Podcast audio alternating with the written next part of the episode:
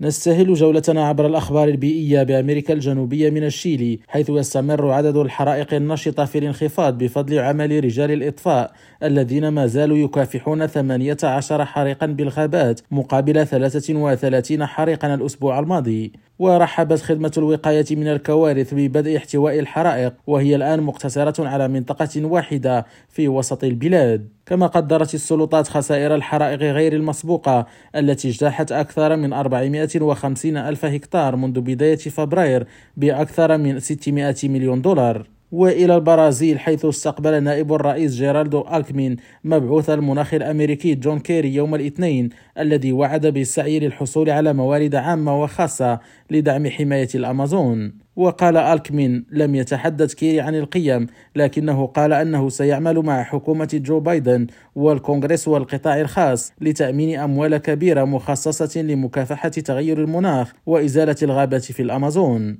خالد التوبة ريم راديو برازيليا.